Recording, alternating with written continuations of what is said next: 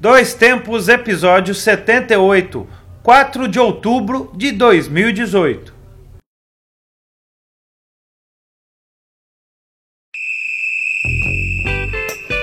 Podcast Dois Tempos.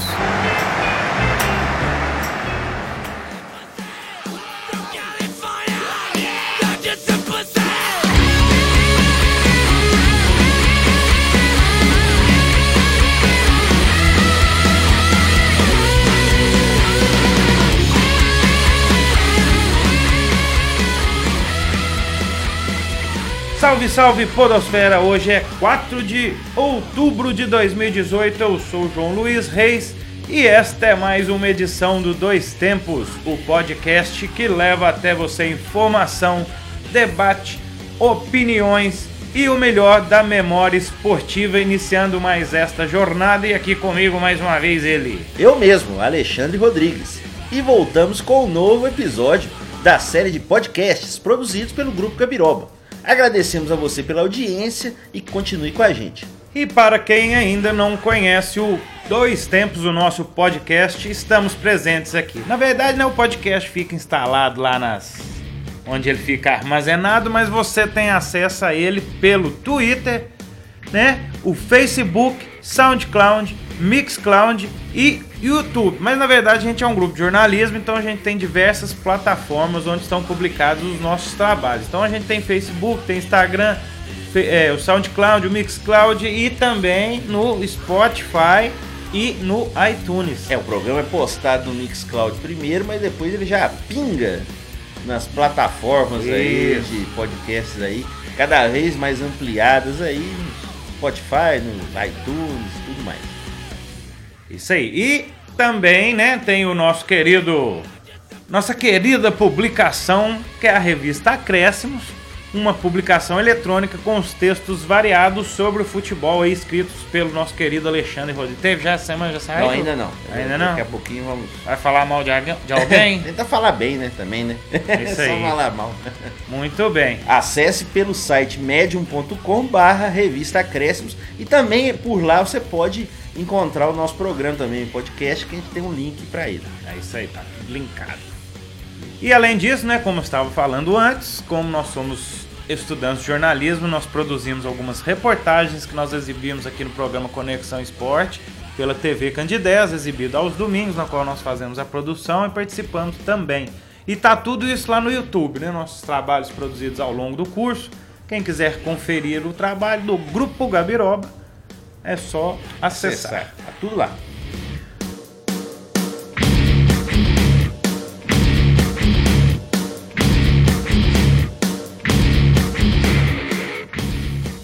E vamos começar o programa então com os nossos destaques de hoje. Vamos lá.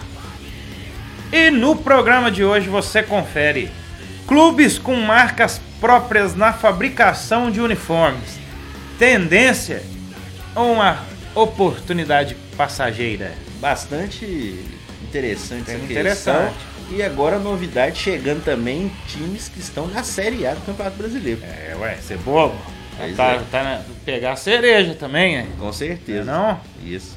Hoje também vamos contar algumas histórias. Você vai falar de que, Ale? Eu vou falar em clima aí agora que já estamos aí perto da final da Copa do Brasil com os finalistas definidos na última semana mas eu vou falar da Copa da França e de quando um time amador chegou na decisão. Realmente uma história que eu lembro que na época foi muito falada e olha que na época nem havia uma transmissão direta da Copa da França. Nosso menino nem nem tinha imaginava jogar, nem, dava seus, nem fazia seus penteados. Pois ainda. é, ainda não. Né? Mas eu vou falar de um time amador que chegou na final da Copa da França, o Calais escreve-se Calais, né? Mas em francês é o Calais. Oh. Vou contar a história desse clube realmente bastante incomum chegando a uma decisão. Muito bem. E eu vou falar uma coisa que eu descobri essa semana, tá muito interessante. Você sabia que aquela brincadeira de criança, né? Aquela, aquela, Como era bom. aquela Como lúdica, é bom, né? né? Sem maldade nenhuma. É o famoso pega-pega, né? Sem maldade, gente. Era aquela Sim. brincadeira onde só consistia em encostar a mão e estar com você, né? Pronto, Uma é. frase clássica do esporte, né? Exato. O negócio virou esporte, rapaz. E a Tem- coisa uai, séria. Coisa séria. Tem até campeonato mundial, foi realizado agora em setembro. Meu Deus. É, é o Chase Tag. Vamos falar sobre o pega-pega Qualquer brincadeira, eu esportivo. tô chegando à conclusão que qualquer brincadeira de criança realmente a gente pode transformar em competição mundial, nacional, fazer uma federação. Realmente o, o leque é bem amplo. E hein? como diria o molejão, É, Como é bom. Meu Deus. Vamos lá então. Seguindo também, vamos ao Guardião do Tempo. Hoje o Ali arrumou aqui umas 78 datas. Vamos gravar aqui pelo menos um mês Datas, século. inclusive, políticas também. né? Ah, semana grava. Ô, Sona, devia ter feito um podcast até mais, mais politizado essa semana. Em homenagem às eleições. Mas hein, talvez vai ter o segundo turno, né? Ah, e a gente prepara um. Quem Vamos sabe, falar né? até no pessoal do grupo. Vamos mandar um grupo dos podcasters aqui. É o podcast Futebol Clube, é o grupo de podcast. Que- quem, quem que tá adicionado no aqui? WhatsApp, né? Manda um abraço. Vou, vou pegar e vou abrir na turma aqui. É. Então nós vamos falar sobre isso. Tem o Guardião do Tempo. Temos um quadro que há algum tempo que a gente não realizava, Vixe que Maria. é o Cilada. É, Vamos hoje- explicar na hora, né? Quando, o que É, que é, é aquele ali que você lembra, dá uma dor no coração, dependendo. Nossa. Bom, ter as diquinhas, tem a trilha de hoje. Esse vai ser o programa. Vamos iniciar então, Ali. Vamos lá. Vamos falar então hoje, vamos começar com o nosso debate.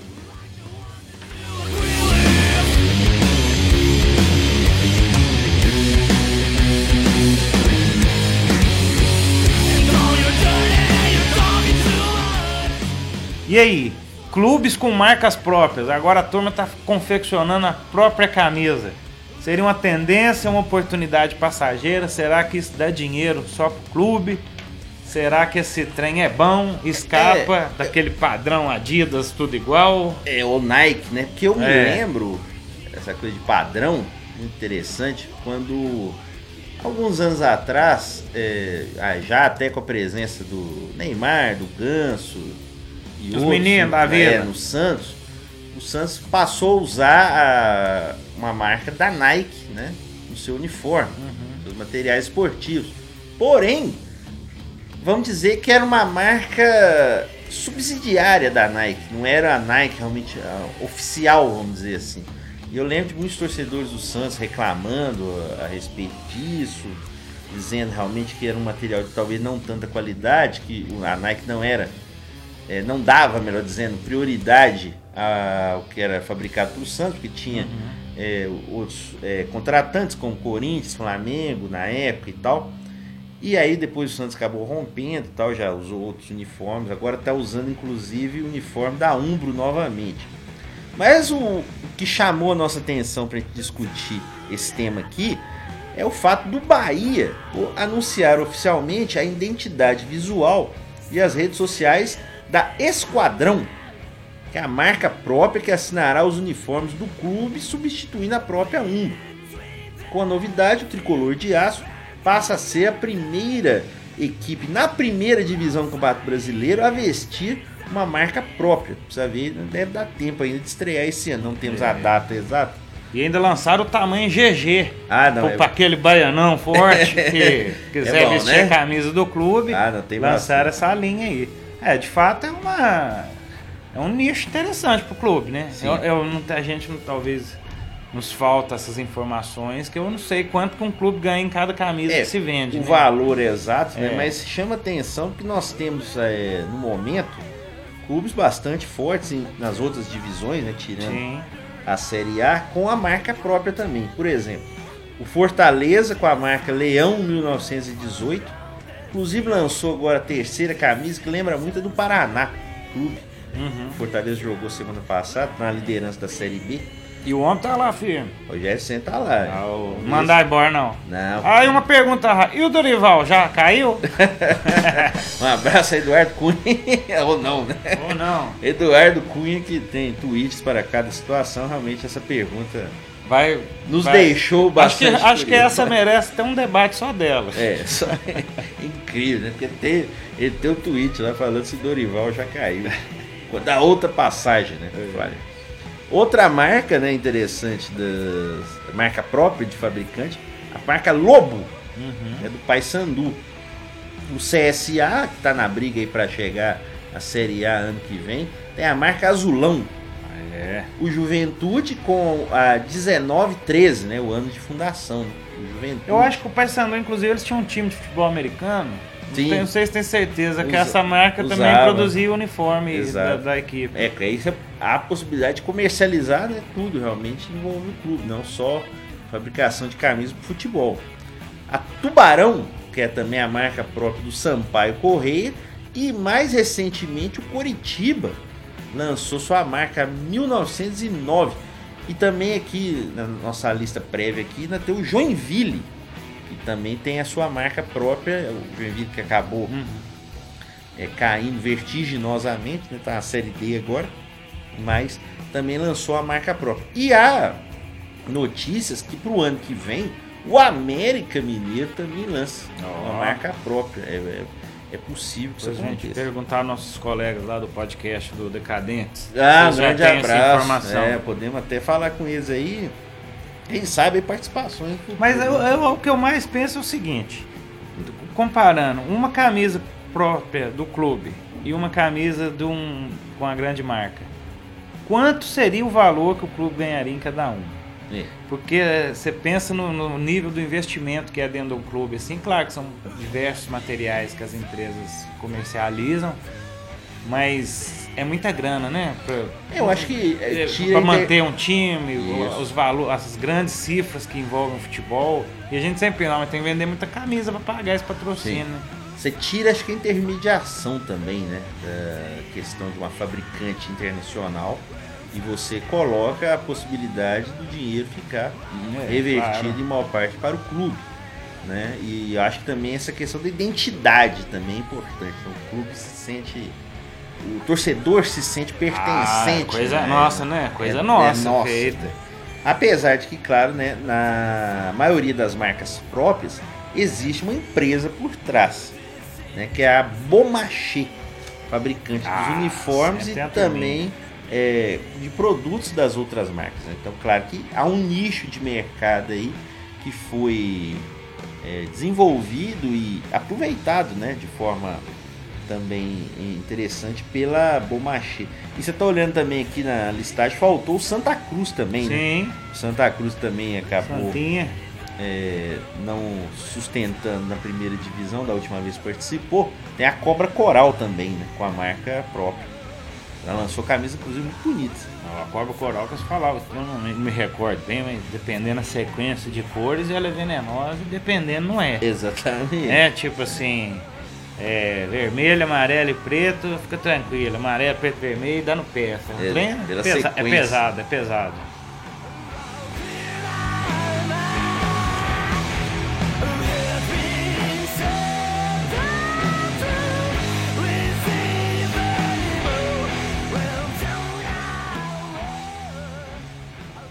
Mas é, chama atenção né, a divisão das marcas na Série A atualmente.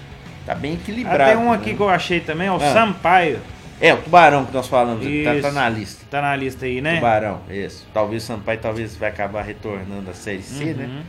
Tá mal no campeonato da Série B, mas é realmente. E fora sua do Brasil, eu tô procurando aqui, não tô achando. Acho que na Europa deve ser difícil alguém lançar uma própria. É, marquinha. entre os clubes grandes, realmente, há essa maioria. é, acho que é uma coisa que vem de baixo pra cima, né? De clubes. Talvez. É, e, menores. é, e no mercado, por exemplo, de uma liga americana também, acho que vai ser complicado um time produzir. Não, Acho que É, não, é mais uma marca é. que se associa ao nome É, também. ao né, um contrato coletivo, né? Da fabricante. Com a liga?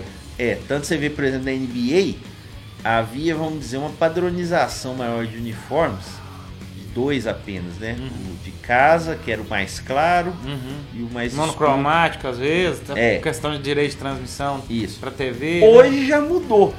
A Nike, que começou a fabricar na temporada passada, deu até quatro opções de uniforme para times da NBA e acabou com essa coisa do time joga em casa com uniforme claro.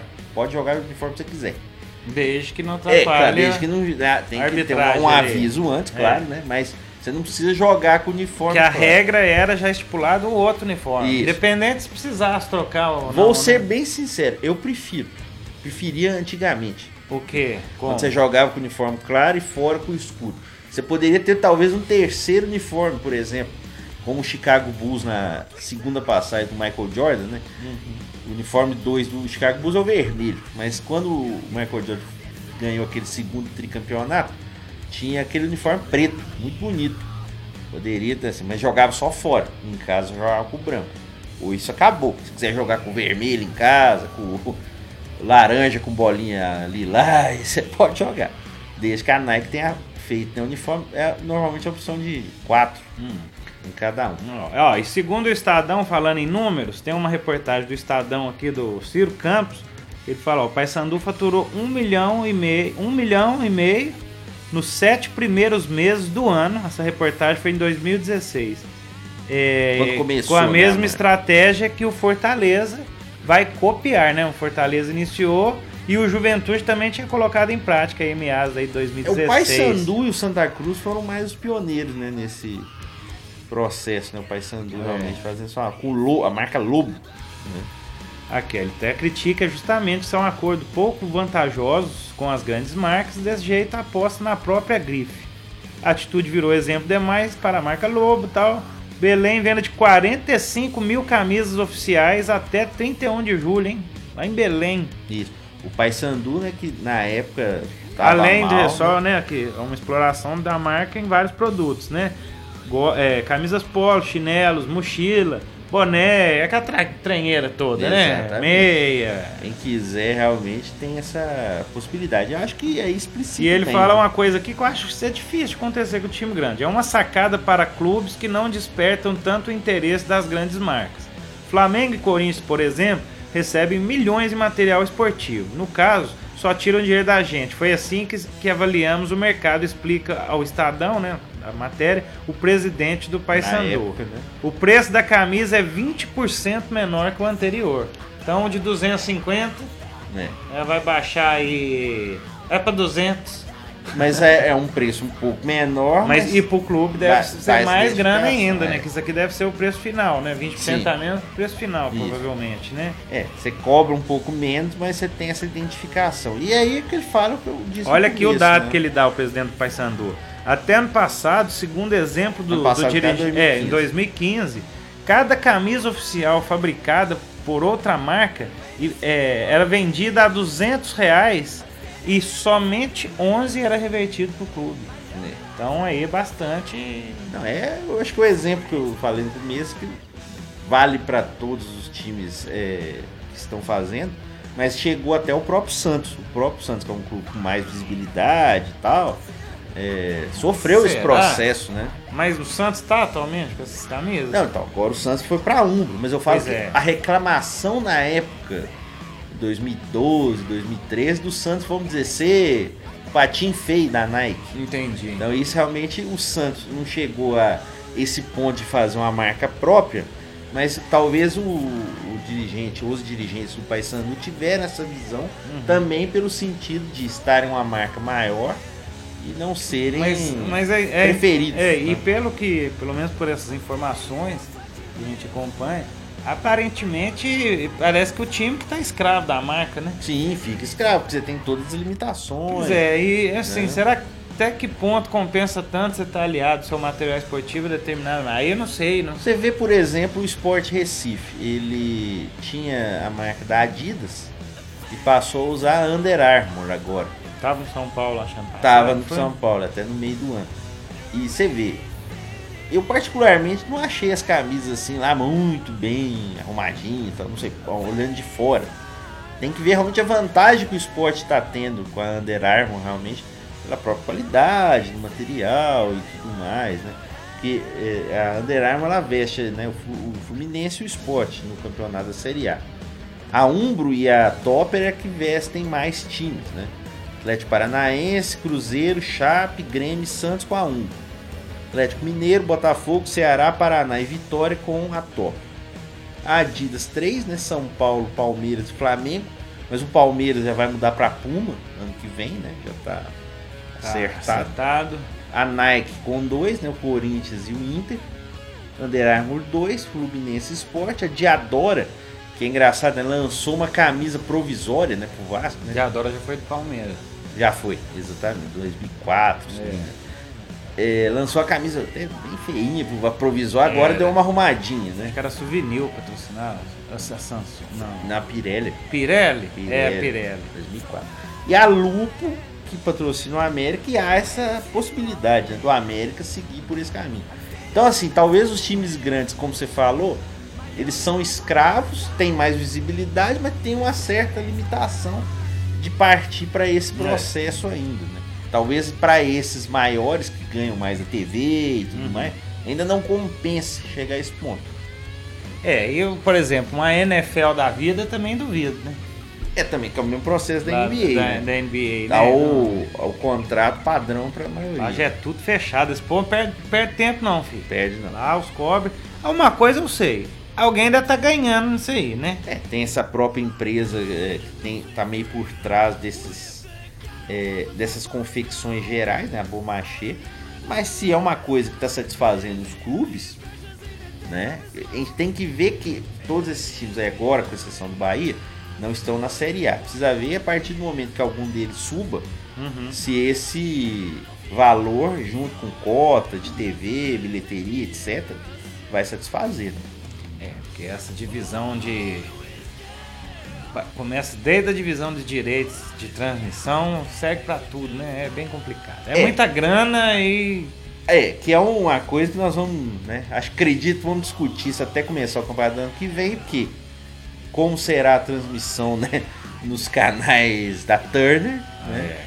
Como será essa divisão? Se os clubes vão- não vão reclamar da questão da Globo dividir agora em certo ponto.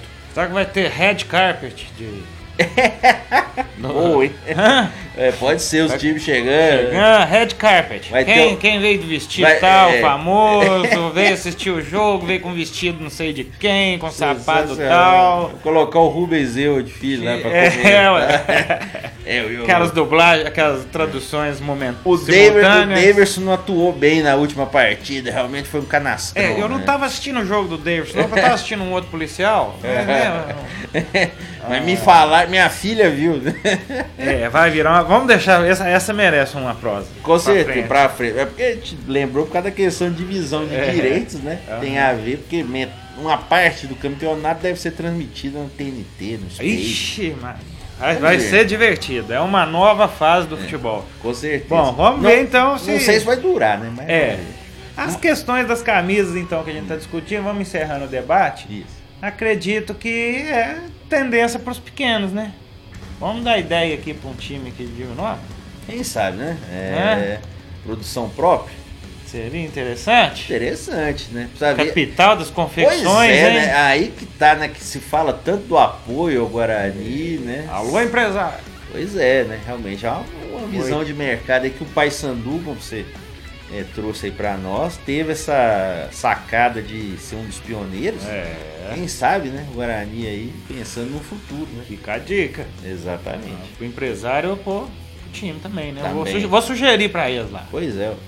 Escute o podcast É dois tempos que aí. você tem que é dois tempos, até dinheiro para clube nós arrumamos. ideias. Com Te certeza. falar, viu? Essa Minerada, esses, esses mineiros misturados que nós somos. É. Meio mineiro, meio Sul-mato-grossense paulista, meio sul-mato Aritana. fala. Aritano, aritano. Uma bagunça. Mas então vamos deixar aqui parabéns ao Paysandu, pioneiro na ideia, e também o Bahia agora, pioneiro na Série A. Que as coisas caminhem bem. Só né? tem um medo. Diga. Virar tipo aquela camisa do Corinthians com as carinhas, mas ser de propaganda, sabe? É, como é que chama aquele negócio? Backdrop. Backdrop.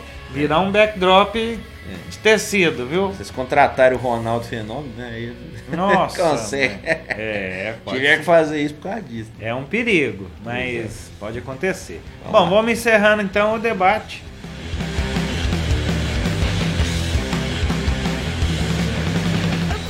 Vamos pegar o nosso veículo DeLorean. o DeLorean e acelerar. O seu, É. co- seu colega lá tem o Delore, quem- como é que é o nome desse esqueci?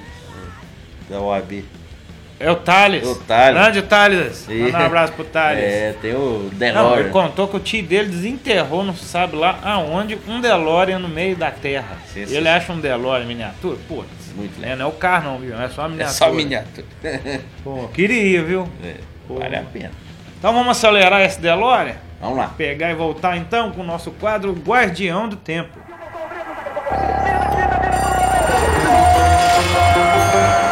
Guardião.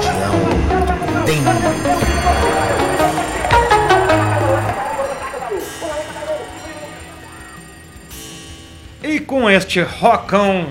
É rocão pra falar?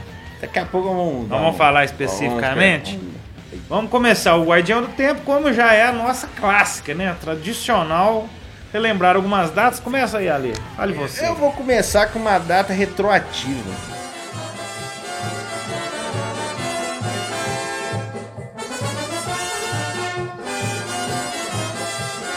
Acho São que- datas da semana, né? É, como a gente talvez não falou tanto de eleição, mas eu acho que essa data aqui ela representa bem ó, certos momentos que estamos vivendo agora. Acho importante falar. Vamos lá.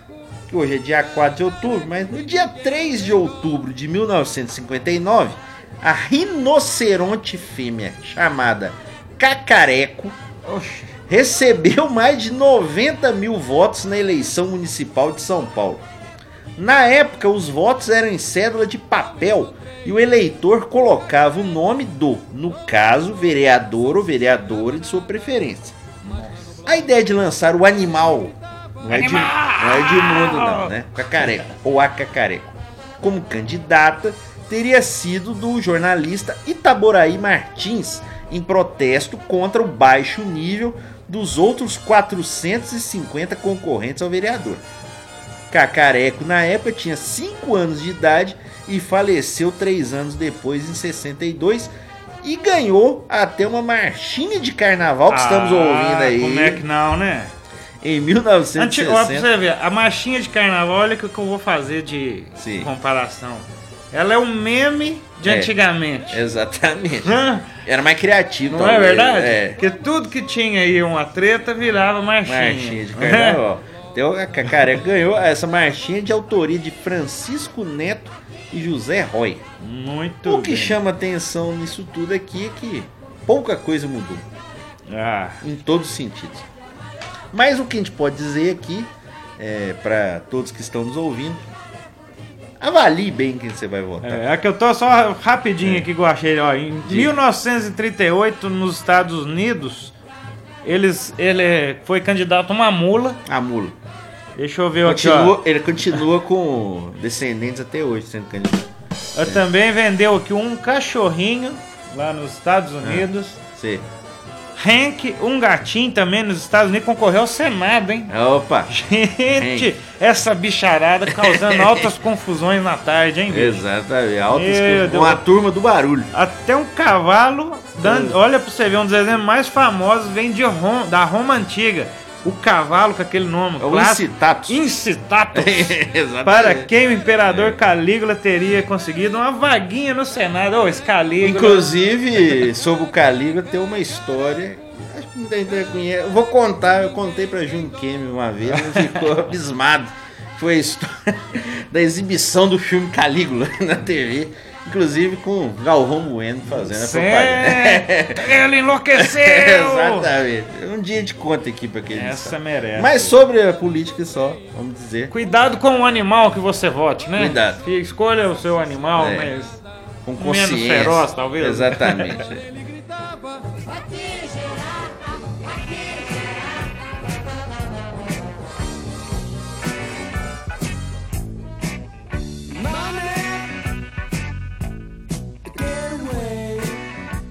No dia 4 de outubro de 1942, Getúlio Vargas, por meio do Decreto-Lei 4791, institui o Cruzeiro como unidade monetária brasileira.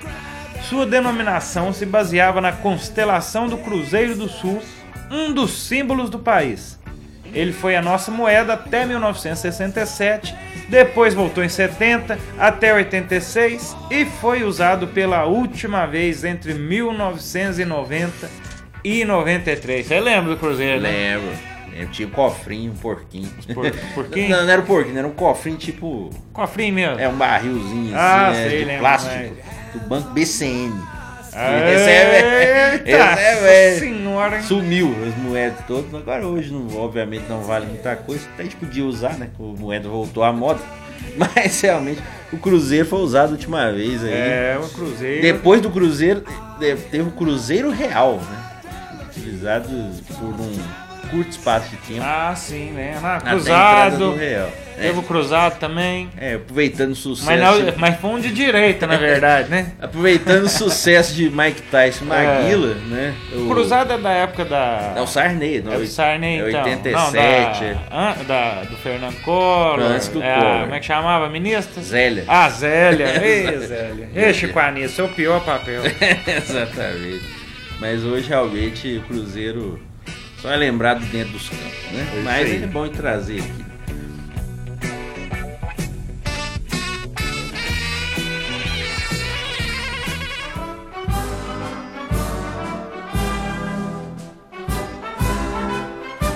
Em 5 de outubro de 1988, até que tem bastante política no programa. Poxa, Mas tem não- gente que fala que nem tem a ver, né? É, pois é, né? bem. No segundo, vamos ver se no segundo turno a gente fala alguma coisa. O presidente da Assembleia Nacional Constituinte, Ulisses Guimarães, promulga a nova Constituição brasileira. De maneira geral, essa nova Constituição descentraliza o poder e devolve ao legislativo a exclusividade de legislar ao suprimir o mecanismo do- dos decretos-lei.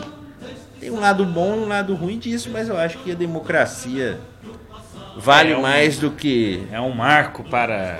qualquer outro regime, apesar de todos os seus defeitos. É um grande marco aí para a clássica frase quando você fala política, direito, coisa, é, para o Estado Democrático de Direito. Exatamente. Ulisses Guimarães, que infelizmente faleceu num acidente de helicóptero, né? É, pouco antes né, do, da saída do presidente. Tava pra vir com força, né? O Fernando Brasil, os caras que vão crescendo, eles morrer, É, mas né? apesar do que o Ulisses ele já estava um pouco desgastado pela ligação né, com o Sarney e tal, foi Sim. candidato em 89. Já tava mais capenguinho também. Também. Já tava mais, mais, É, mais infelizmente velhinho, mas ainda foi tinha muito a oferecer. Foi uma grande perda, Mas política pro Brasil. Pela participação na Assembleia Nacional Constituinte, tem que ser sempre lembrado, realmente. E espero, esperamos aqui né, que a Constituição seja mais valorizada.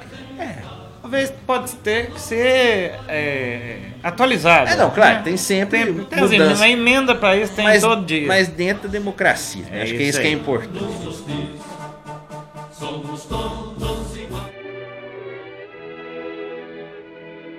Em 6 de outubro de 1927, nascia o cinema falado, com a projeção no Teatro Warner, em Nova York, do filme O Cantor de Jazz, de Alan Grosland. É considerado o primeiro filme onde o som estava gravado, mas separadamente, tocando um disco de acetato. Ah, uma discotecagem, quase lá dois tempos, assim, né? Exatamente. Mas melhorado um pouco. Hoje era até para estar nosso titio aqui, Adriano Reis, para explicar, né? pra Oh, falar um pouquinho. Que né? isso. Mas Cantor ele de Jazz, se não me engano, é um filme onde todos os atores negros eram. tá aqui. Tá Ah, falando aí? Tá aqui. Aí, ó. É. É, o, o Cantor de Jazz é um filme que ele foi polêmico porque todos os atores que interpretavam os negros no filme, eles eram pintados, né? Eram atores brancos pintados. É que a técnica de maquiagem blackface, na qual o intérprete branco escurece o rosto, né, o rosto para se passar como um afrodescendente e na época, claro, não havia essa consciência em relação ao racismo e tudo mais, né? Então, vamos dizer, era visto como algo normal na época. O filme foi muito criticado por esse Sim. motivo, com o passar do tempo, mas tem seu valor histórico O marco, como cinema né? falado. Porque ó, na hora que entrou a música, você imagina, em reação, né? 1927. Você já tinha a imagem ali que já era um- uma coisa louca, mas fazendo sentido com o som. Com certeza. Espetacular. It's on my mammy I'm talking about. Nobody else is. My little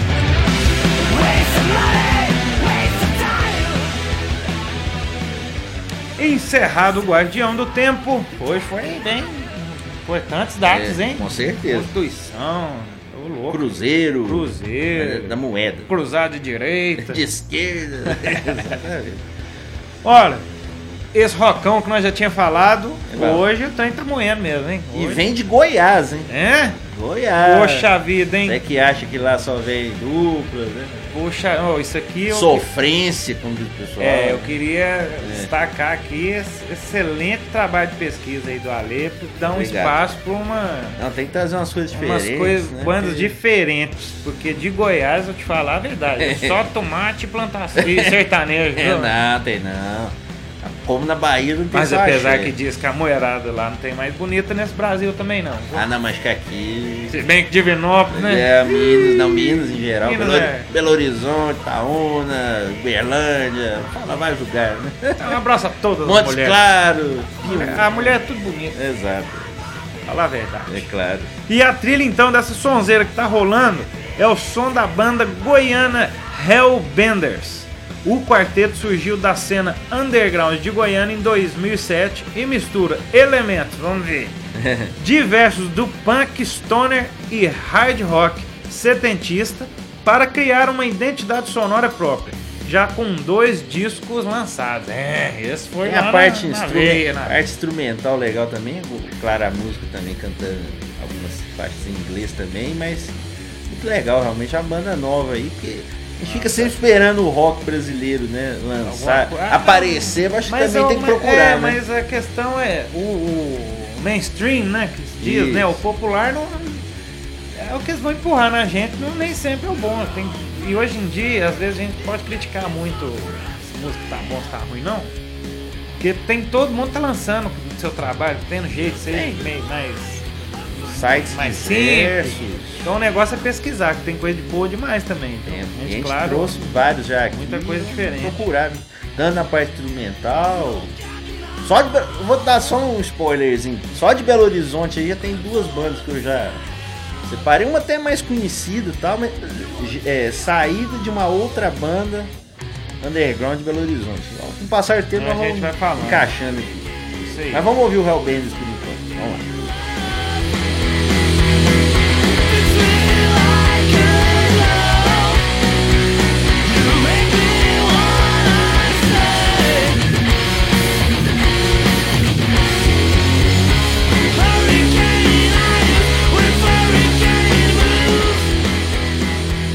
É o som dessa banda Hellsbenders detonando aí na- nas guitarras e nas influências.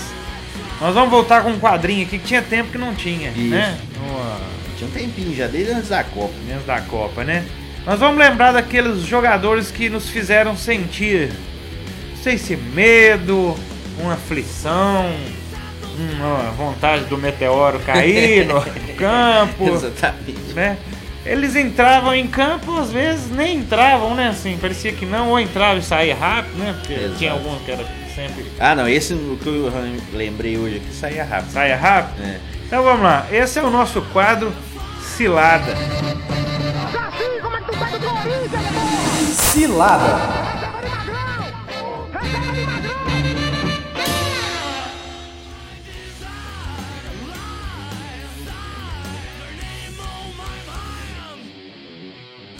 Exatamente. A gente lembra de jogadores realmente que não deixaram saudades de onde passaram. Você quer começar? Então eu vou começar. Então vai lá então. Vou lembrar de um aqui pra torcida do Galo da Massa. O Galão da Nossa Massa. Senhora. Tem muitos, hein, Gil? É. É um cara atores que eu vou aí. te falar a verdade, eu torci muitíssimo por ele. Eu acho até que ele tinha um futebol, mas a vida o transformou na fria. Que é o Jobson. Jobson. Jobson jogou acho, que Botafogo bem, não foi? Pô, apareceu no Botafogo em 2009, né? Bem. Pois é, mas como a gente tá falando de contratação de É, cilada, é, Estamos falando nem tanto da qualidade, Isso. porque tem, outros times, já foi destaque. o jogador cilada pode ter jogado bem. Pode ter jogado bem. Hum. Mas o Jobson no Atlético Mineiro, a passagem dele foi curta. Durou pouco mais de dois meses. Que isso para um jogador é nada.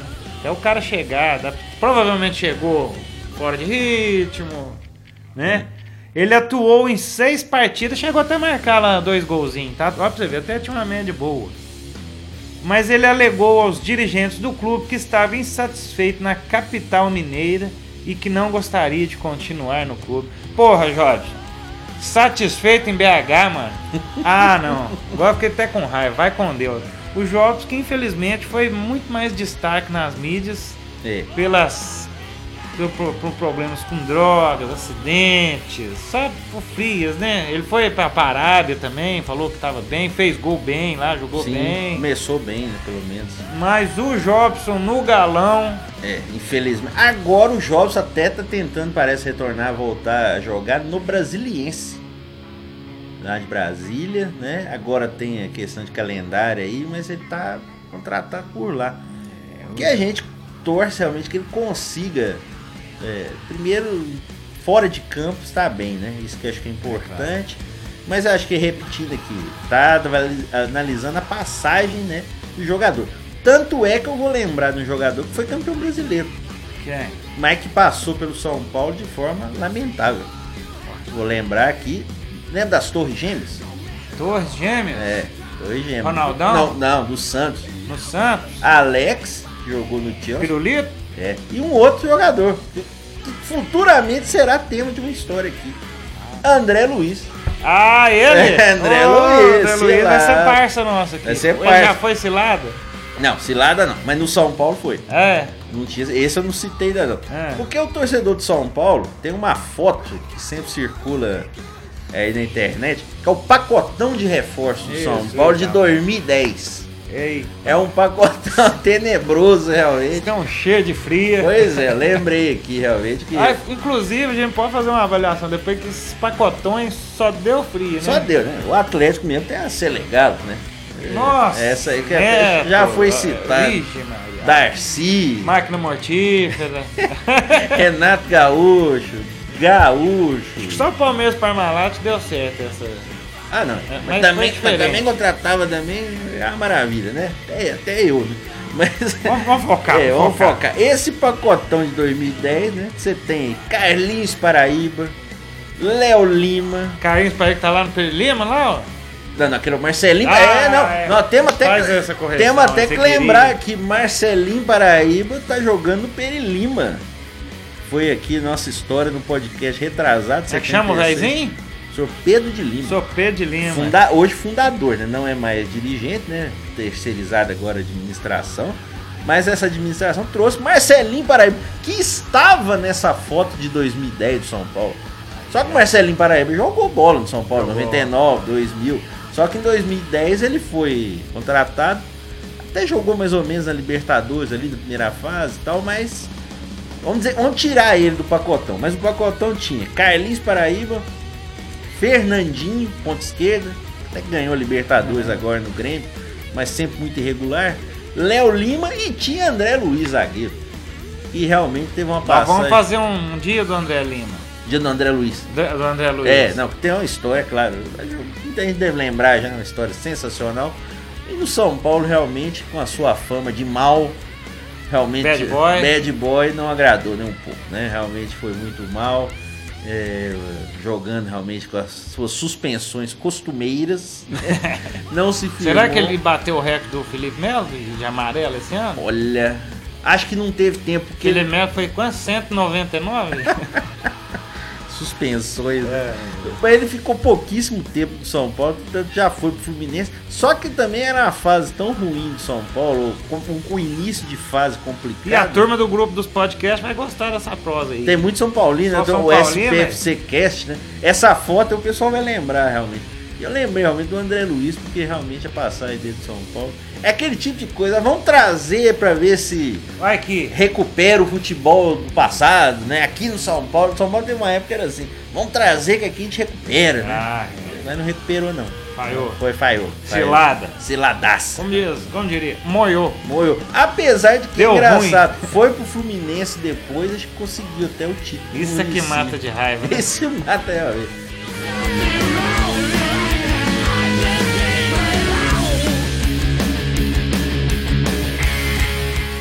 Então vamos dar sequência, então, acelerando o nosso programa. Já vamos partir, então. Vou ali pegar o café. Você vai pegar o café? Vou pegar Posso o café. começar? Começa aí. Enquanto eu vou ali fazer o café, conta alguma coisa pra turma aí. Você vai contar do.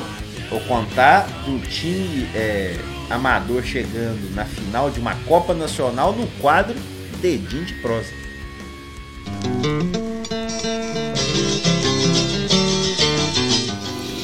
Edim de prosa.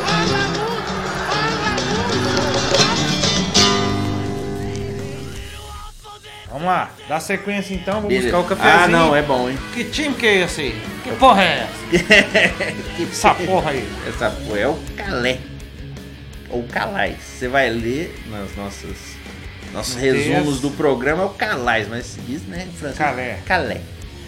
E essa reportagem e essa ideia aqui de falar a respeito é de uma reportagem que eu vi nos arquivos da Folha de São Paulo, de 7 de maio de 2000, escrito pelo Ronaldo Soares. Inclusive foi enviado pela Folha na época, causou tanta repercussão o fato de um time amador chegar na final de uma Copa Nacional, que a Folha mandou um, um correspondente lá Que isso, hein? para conhecer um Bons pouco. tempos de jornalismo esportivo, hein? Pois é, você vai ver hoje nos jornais impressos, né?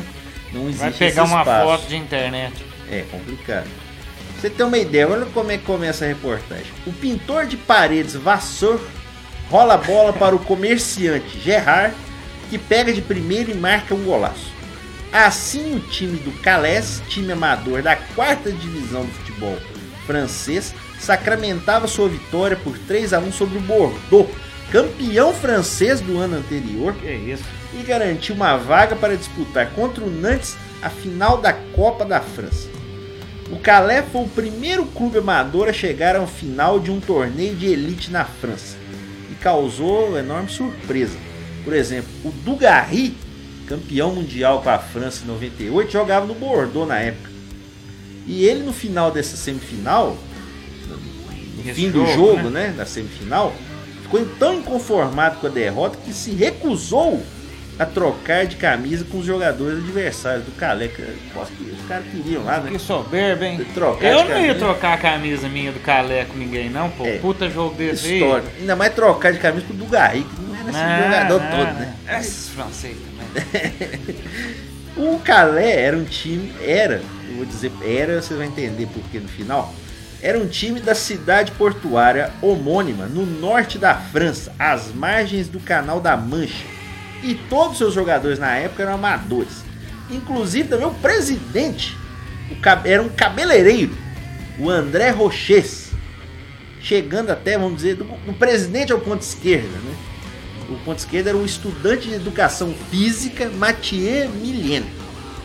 Os jogadores, na maioria, eram empregados da prefeitura de Calais e não recebiam nem um centavo do clube como salário. O que, que eles ganhavam? Apenas dois pares de chuteiras no início de cada temporada e o prêmio pelas partidas no campeonato amador na França. Na época, pouco mais de 300 reais por jogador. Que isso, hein? Sensacional. Viu o PSG hoje? Não, na época, é a, a reportagem do Ronaldo Soares já era baseada nessa coisa de essa- o profissionalismo, times grandes realmente, é, esse- essa nova era do futebol francês, na época campeão mundial, como hoje, né? Nossa. E você vê, né? É, realmente já chamava Lembra, essa não? atenção. Lembra, não? No time da época, o Calé tinha um jardineiro, um representante de vendas, um recepcionista de camping, além de um agente social. Tá, aí, resolveu. Até o jogo contra o Bordeaux, em abril de 2000, ninguém do time nunca havia entrado nem como torcedor no Stade de France, Nossa. palco da final da Copa de 98. Se o Calais fosse campeão do torneio, na final das contas, é, estaria realizando mais um feito inédito. Teria direito a uma vaga na próxima edição da Copa da UEFA 2000-2001, que reúne a elite do futebol europeu e jamais teve uma equipe amadora. Pra você ter uma ideia, o Calais não era nem o melhor time amador da França. Ele, na época da quarta divisão, estava em oitavo lugar. Pra você ter uma ideia. Nem os próprios jogadores conseguiam explicar o sucesso de uma campanha que já havia rendido aos cofres do clube, aí com premiação né, da federação, o equivalente a 2 milhões e meio de reais. Quase o dobro de um orçamento anual planejado. Sensacional, né?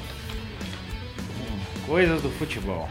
O surpreendente desempenho na época mudou completamente a rotina dos caras, né? Que agora conviviam com acesso à sede dos fãs, jornalistas, empresários, mas eles eh, garantiam que eh, não afetaria o comportamento deles para a final. E de fato, se você pegar o que aconteceu na final, não afetou mesmo. O time perdeu pro Nantes, time da primeira divisão, mas vendeu muito caro ah, essa derrota.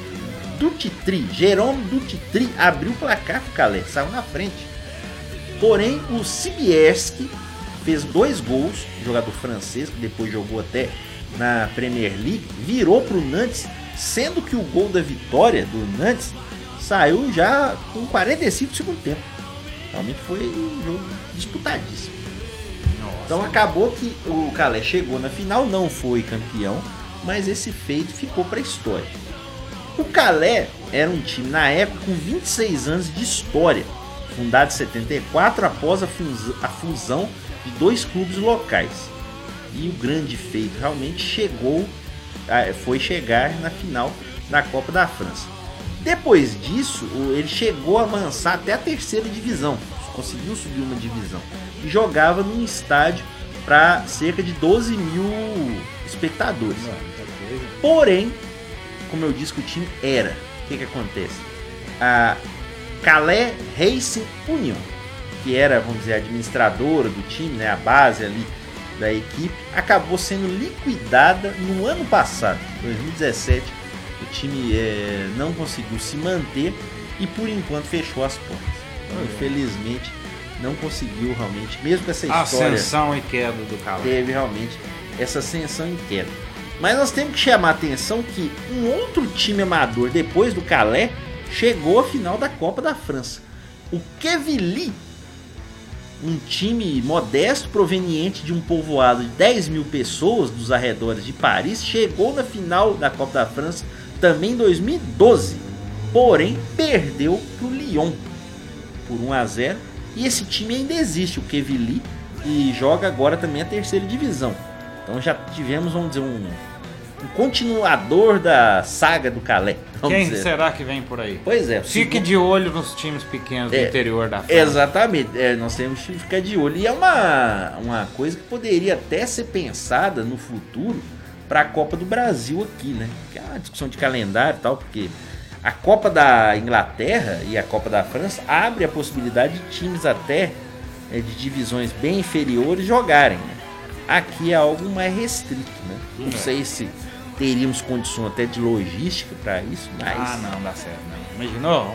Um lado Roraima, É, teria- um lado do... É, teria que ser regionalizado, Regionalizado, né? é. Para que isso acontecesse. Sim, é porque a- teria que ser regionalizado pela falta de, de apoio também, né? Exato. Ou pelo resultado que daria, mas que estrutura tem também. Sim, times Então, até assim, existem, né? A questão realmente é conseguir que isso acontecesse.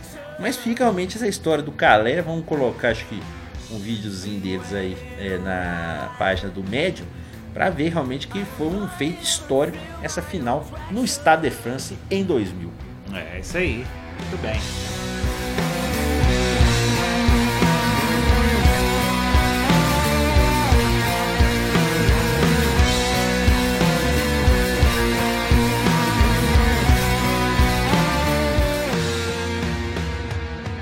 Gostar de pegar?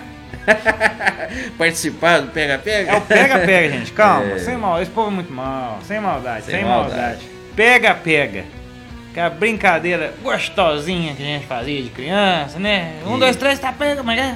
Um, dois, três. Tá pego, é.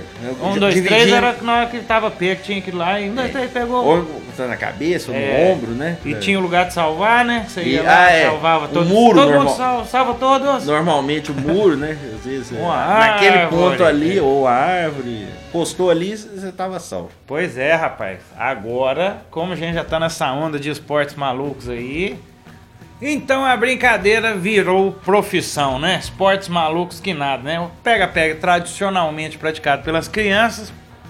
Vou usar aquele chavão clássico. Virou coisa de gente grande. É o World Chase Tag. Perseguição mundial de pega-pega. E o negócio virou esporte mundial. E agora em setembro teve o campeonato mundial que foi realizado em Londres. Você vê como é que tá o pega-pega. E o jogo é assim, ele é um bom pega-pega normal, com uma diferença que as partidas são rápidas, o negócio é rápido, é 20 segundos cada partida. Só que onde que é jogado esse, jogo? Numa arena, meio que preparada já, maioria aqui desse campeonato são praticantes de parkour. Por quê? Você faz pulo, acro- acrobacia. É igual aqueles filmes de Jack Chan lutando, sabe? E o nego vai atrás de você pra te pegar. Ele tem 20 segundos pra pegar. Né? E, e, claro, o pessoal vai testando as suas habilidades para poder fugir ou conseguir capturar alguém. Capturar não, encostar, né? Só pôr a mão. Na competição por equipes, o atleta que venceu permanece no jogo e um novo atleta do time oponente tentará pegá-lo em outra rodada.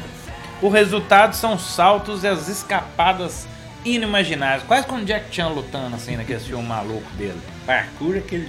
Parkour é o de sair pulando nas ruas aí, É, mano. faz as.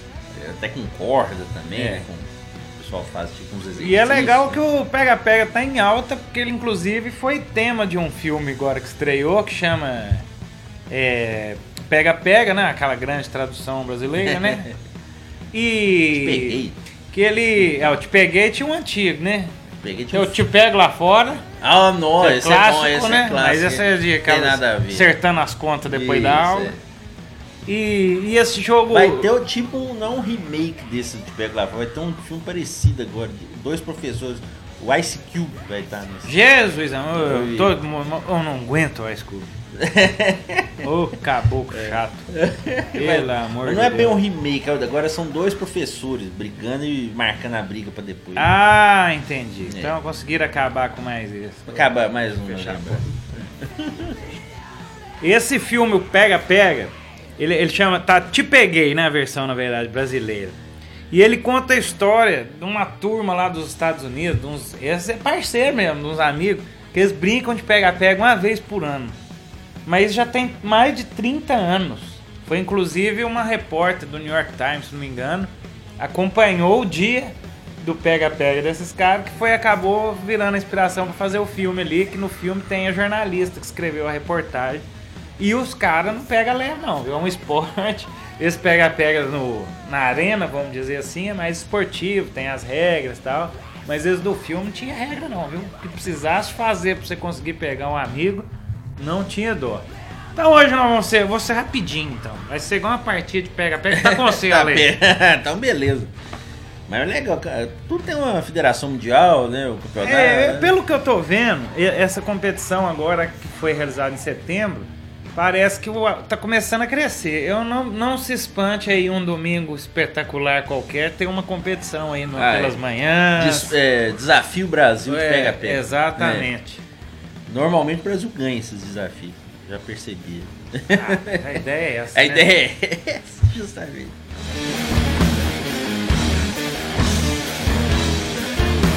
Encerrado então nossas histórias, nós já estamos na reta final do programa de hoje, mas ainda dá tempo de dar uma diquinha. Hoje eu não vou dar dica não para andar rápido, vou deixar só essa dica do Ale aí. Tá com você. No quadro Acréscimos. Acréscimos. Aqui é o Valdemar.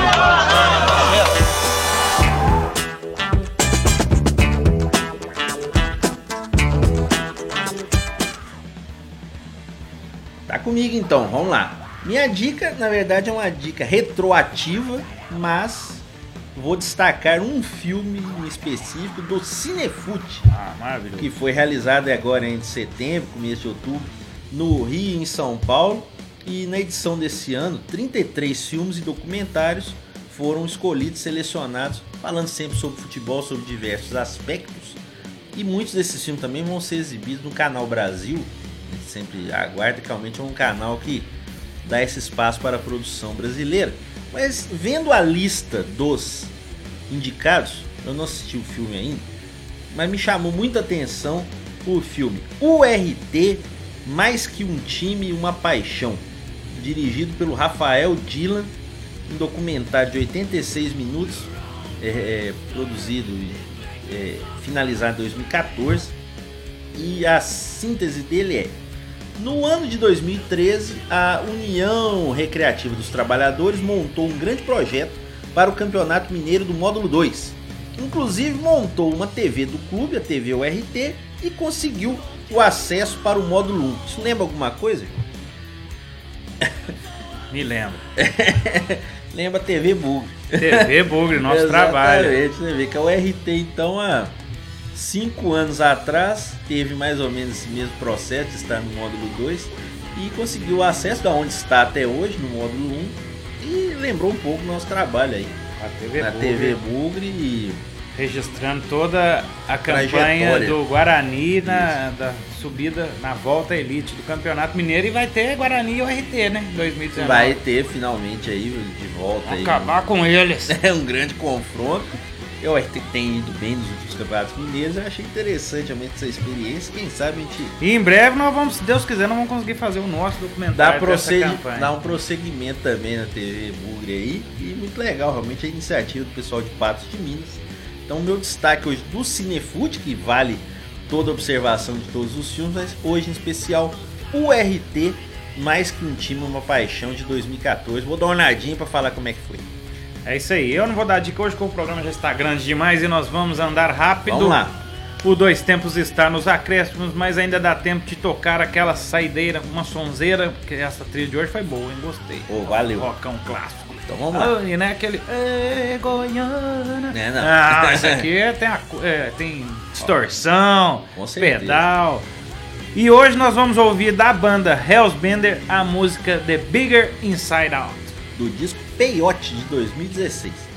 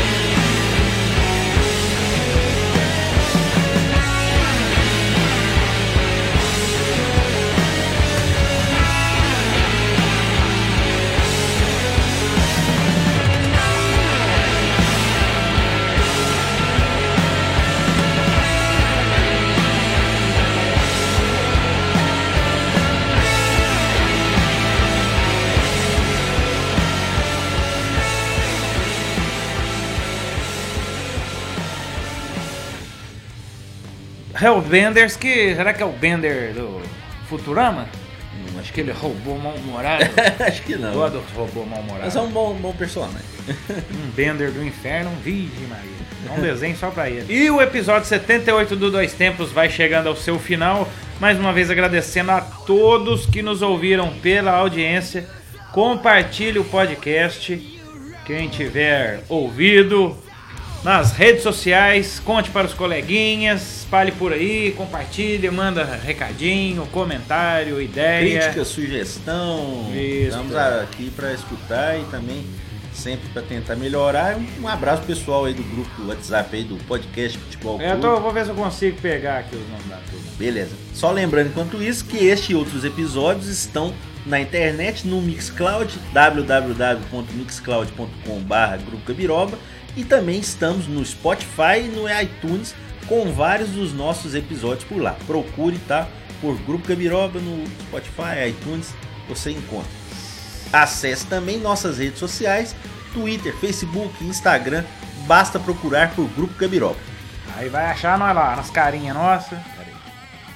Aí, vai- aí só entrar nessa coiseira aí que vai achar a gente. Então vou mandar um abraço aqui pra todo mundo do grupo aí. Nós vamos, nós vamos revolucionar o mundo dos podcasts. É, vamos lá, tamo junto. Ó, a aí. gente tá todo mundo junto agora num grupo aqui, a turma do Arquibancada Coral, Chucrute Futebol Clube, Decadentes, Dois Tempos, É nóis mesmo. Haja Coração, Nutcast, Rebote, SPF Cast, Vozão Cast, Fanati Colorado, 237 Cast e o Flacast.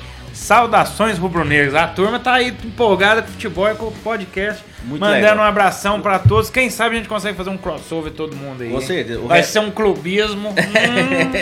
Hum. o rebote só que é basquete. Eu acho que vai ser gravar três programas, já vai ter nego saindo do grupo. Não, acho que não vai chegar. Mandar um abraço aí pra todo mundo então. Um abraço a todos aí, valeu demais. E lembrando também que nós estamos no YouTube com o canal do Grupo Gabiroba. Não deixe de ver nossos vídeos por lá e também é, nossa participação no programa Conexão Esportes da TV Candides, todo domingo às 8 da noite também nas redes sociais do Conexão Esportes. E o Dois Tempos hoje foi gravado no estúdio alternativo, mais alternativo. Aqui no alto do centro de Divinópolis. Isso, do Grupo Gabiroba e teve apresentação e comentários de João Luiz Reis e Alexandre Rodrigues. Sou eu, Alexandre. Tá aí, encerrando, também fez a redação, né? Todo o trabalho de roteirização do nosso E os trabalhos técnicos e sonorização do nosso João Luiz Reis. Isso aí, vamos editar e divertir com esse trem. O Dois Tempos é sempre uma produção do Grupo Gabiroba. Um abraço a todos. Até semana que vem.